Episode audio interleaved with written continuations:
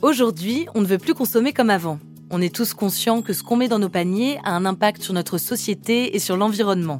Pour nous aider à mener cette révolution tranquille, il existe un tas de solutions. Encore faut-il les connaître. Où trouver les innovations qui facilitent notre quotidien tout en pensant à demain? Vous l'avez deviné, au rayon futur.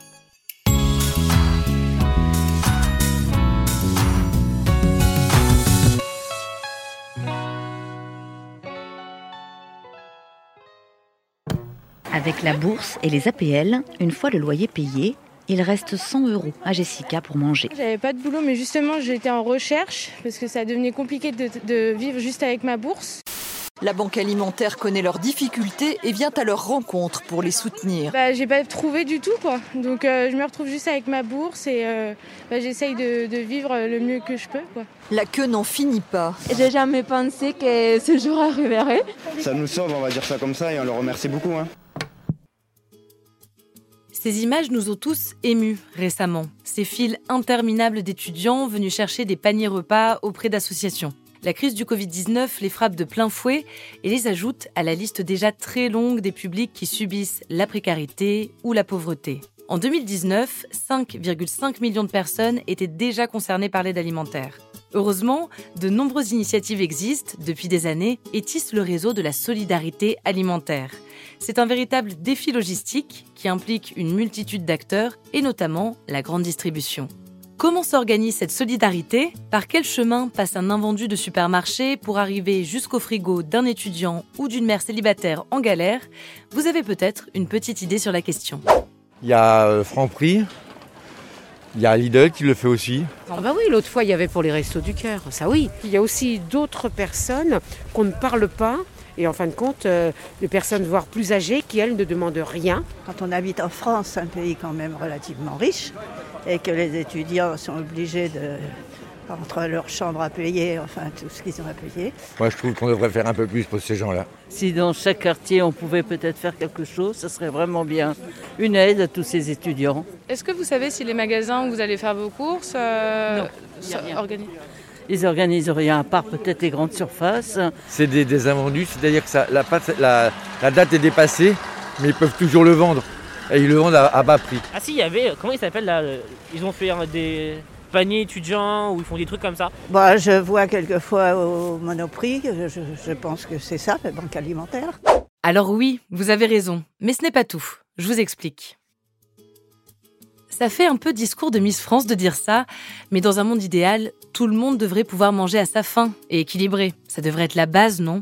Malheureusement, ce n'est pas le cas. En France, 9,3 millions de personnes vivent sous le seuil de pauvreté. C'est 14,7% de la population. Parmi eux, des étudiants, des personnes âgées, des familles monoparentales. Pour lutter contre la précarité alimentaire, on peut compter sur la solidarité, la fameuse aide alimentaire que malheureusement ceux dans le besoin n'osent pas toujours solliciter. Les personnes qui y ont recours sont principalement des femmes, qui souvent élèvent leurs enfants seuls, il y a aussi 15% de retraités. La plupart de ces personnes vivent avec moins de 1000 euros par mois et par foyer.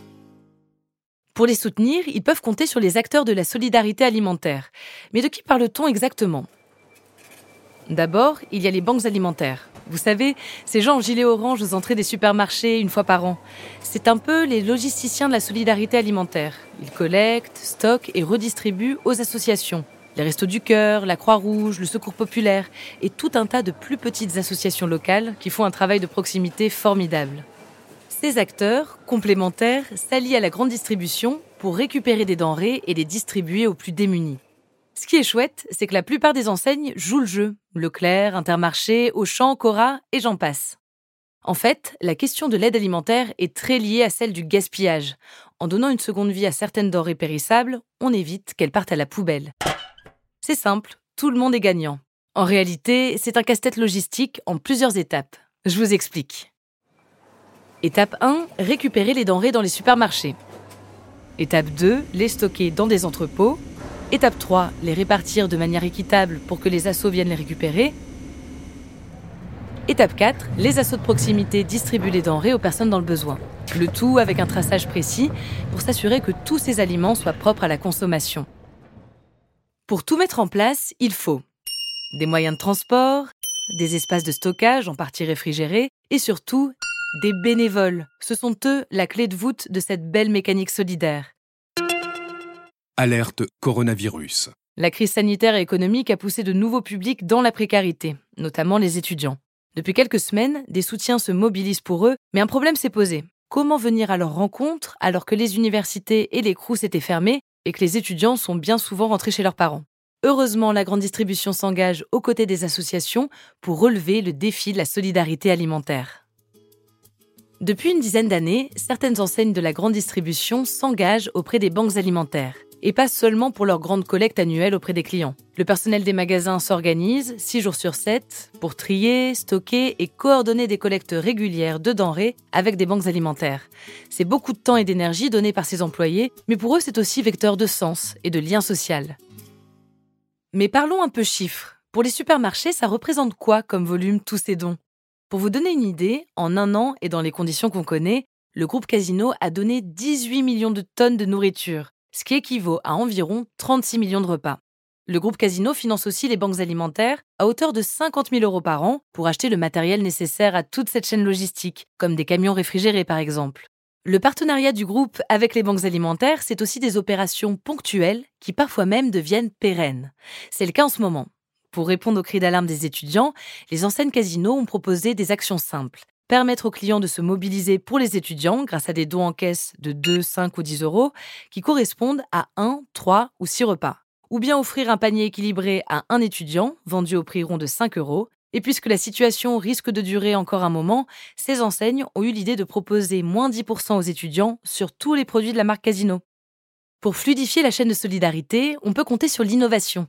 De nouveaux acteurs apportent depuis quelques années des concepts forts qui s'appuient souvent sur le digital. C'est le cas de Too Good Go, que vous connaissez sûrement. L'application regroupe des restos, des petits commerces et des supermarchés qui chaque jour proposent des invendus à petit prix ou gratuitement. Il y a aussi Phoenix, une entreprise solidaire qui sert d'intermédiaire un peu hybride entre les différents acteurs, avec pour objectif le zéro déchet. Certaines denrées sont données aux assos, d'autres vendues à prix réduit sur une appli. Ce qui n'est plus consommable par l'homme va pour les animaux et les déchets organiques sont compostés. Quant à Microdon, ils ont eu une idée à la fois simple et géniale. Chez leurs enseignes partenaires, quand vous payez par carte, on vous propose d'arrondir le montant et de ce fait de donner le surplus à une association. Dans ces conditions, on dit rarement non. Et moi, ça m'enchante quand l'innovation se met au service de la solidarité.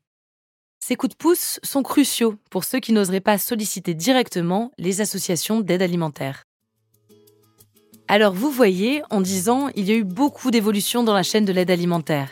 La mécanique semble aujourd'hui bien huilée, du supermarché aux bénéficiaires. Mais cet équilibre est fragile, il dépend en grande partie de l'investissement des bénévoles.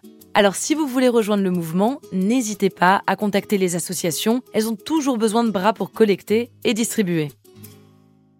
Alors, ça vous inspire quoi tout ça? C'est mieux que de les mettre à la poubelle. Hein Je l'ai vu depuis le Covid, les gens ils sont solides, ils sont solides plus qu'avant. Il y a plus de solidarité depuis le Covid? Parce qu'avant, chacun allait sa vie. C'est bien, je trouve.